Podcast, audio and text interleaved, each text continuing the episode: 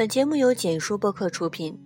今天为大家带来的是简书签约作者尹孤城的《我讲三个小故事，让你明白什么是写作》。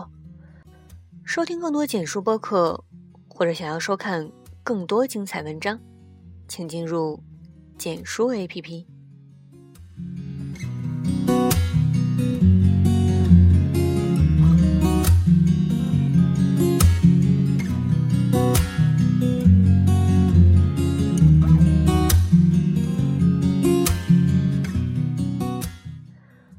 我讲三个小故事，让你明白什么是写作。隐孤城，我说不出什么大道理，也讲不出写作的初衷，只说说三辆公交车。这是青年作家孙医生在新书《你家有龙多少回》的自序，日常的报复中的一句话。公车上的聋哑人，烧坏的脸，看广告纸的大妈。击中了他，于是洞开了写作的法门。在文学上，我没成就，比不得他，但我也想谈谈安放在我心里的三个故事。这三个故事，通过侧面和某种介质的折射，能让我看到关于写作的某种不可言说。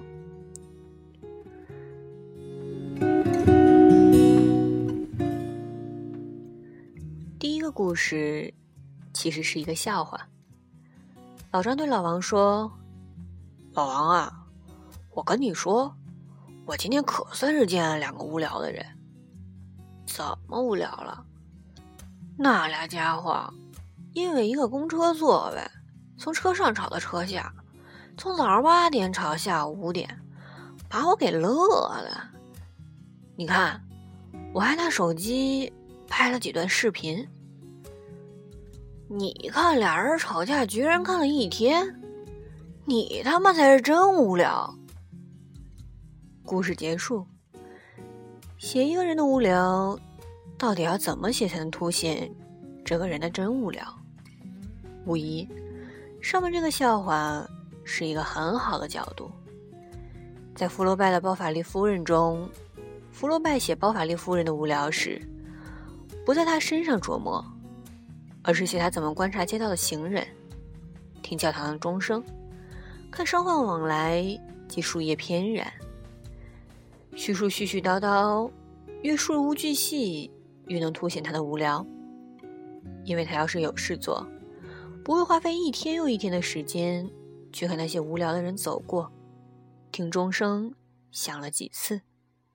这就是写作技巧，不着一墨，却处处不离其宗。当然，这只是包法利夫人的冰山一角。我目前最喜欢这本书是有道理的，它教会我关于写作的一切。有时间，容我慢慢道来。第二个故事讲两个明星，梁朝伟和刘若英。TVB 当时找演员，年轻的周星驰和梁朝伟都去应试，周星驰落榜，此时按不下表。提提梁朝伟，他当时的题目是表演悲伤，他的表演方式是点了一支烟，听到某个悲伤的消息后，拿烟的手指抖了一下，没有哭，没有台词上的悲情叙述，没有肢体的夸饰和表情的抽搐，只是拿烟的手抖了一下，于是他入选了。再讲讲刘若英，她参演《人间四月天》，是徐志摩的原配夫人张幼仪。徐志摩飞机失事的消息传来后，她要怎么演？导演说：“陆小曼和林徽因他们哭，你就别哭了。除了哭，你怎么演都行。”刘若英是这样做的：她把衣柜里徐志摩的衣服拿出来，一件又一件。慢慢叠好，堆放整齐。没有台词，甚至没有表情上的变化。沉默，在此时是最悲伤、最好的武器。给人的感觉也更贴近现实。现实的依据来自我的小学同学。他父亲出车祸后，他呆愣在沙发上坐了一天，没有哭，没有声嘶力竭，只是呆呆坐着，不说话。两个明星的故事讲完了，像中学作业一样，总要回答一个问题：这个故事告诉我们什么？告诉我们，写作要贴近现实，而不是贴近想象。杀人后第一感觉是累，举胳膊捅刀子，对方越挣扎你越用力，能不累吗？所以，写来也是真实的，而且脑子多半是麻的。不会马上反刍自己杀人这件事。据此，你可以检验一下大部分文学作品和练笔作品。写作只能无限的接近现实，而不是接近你所以为的现实。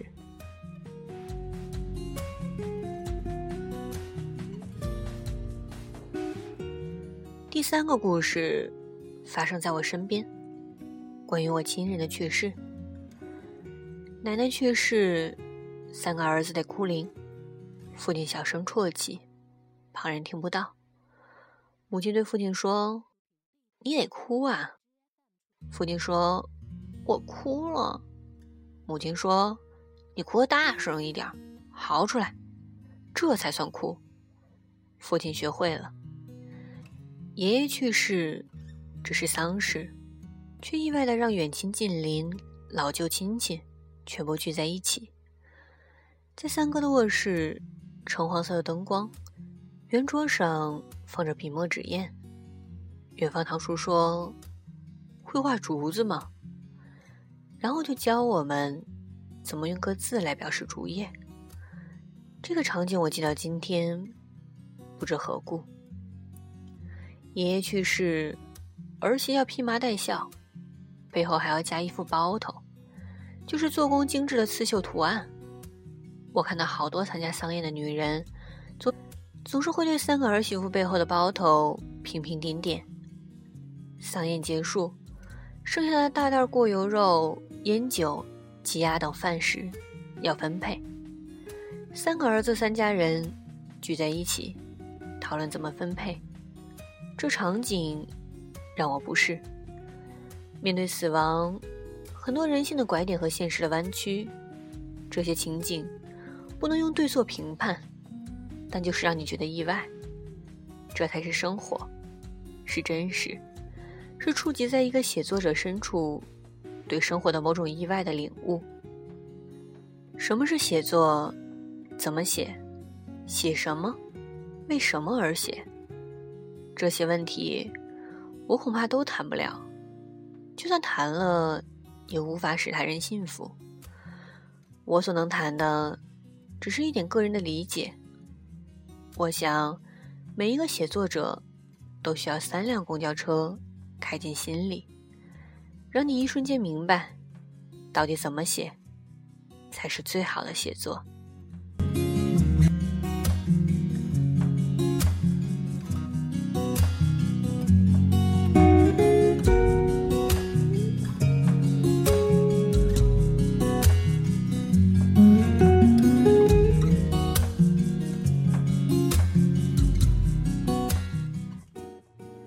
这篇文章让我印象最深刻的是梁朝伟那个故事。点了一支烟，听到某个悲伤的消息后，拿烟的手指抖了一下。没有哭，没有台词上的悲情叙述，没有肢体的夸饰和表情的抽搐，就是这个故事，让我忽然意识到，什么才是细节。所以我把这篇文章分享给你们，也希望你们能从中收获些什么。好啦，晚安，世界和你。如果你喜欢我，也可以关注我的公众号“陆十八”，我每周一、三、五期都会更新一些读后感、观后感，还有一些我的小文章或者碎碎念，也希望。你会喜欢，晚安。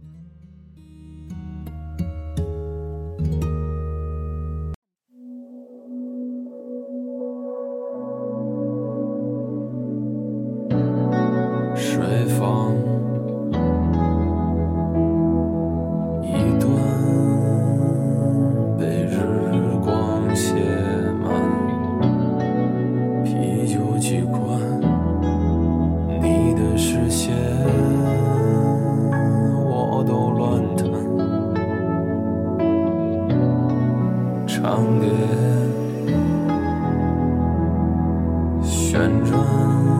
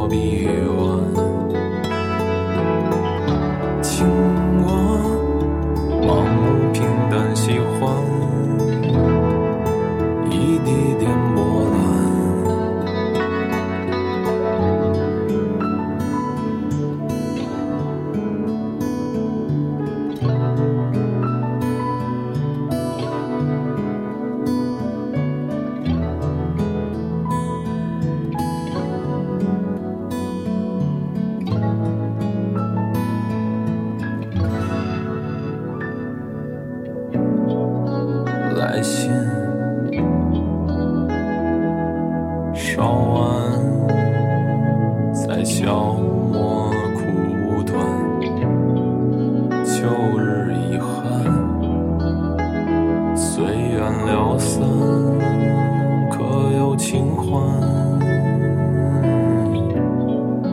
在我身畔，你可去一段？夜车行帆。闪烁，时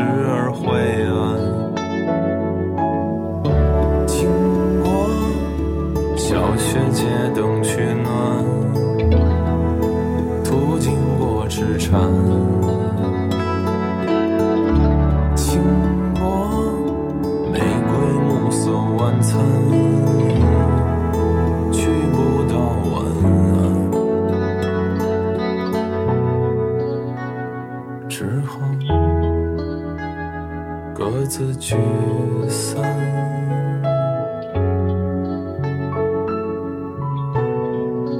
也好，各自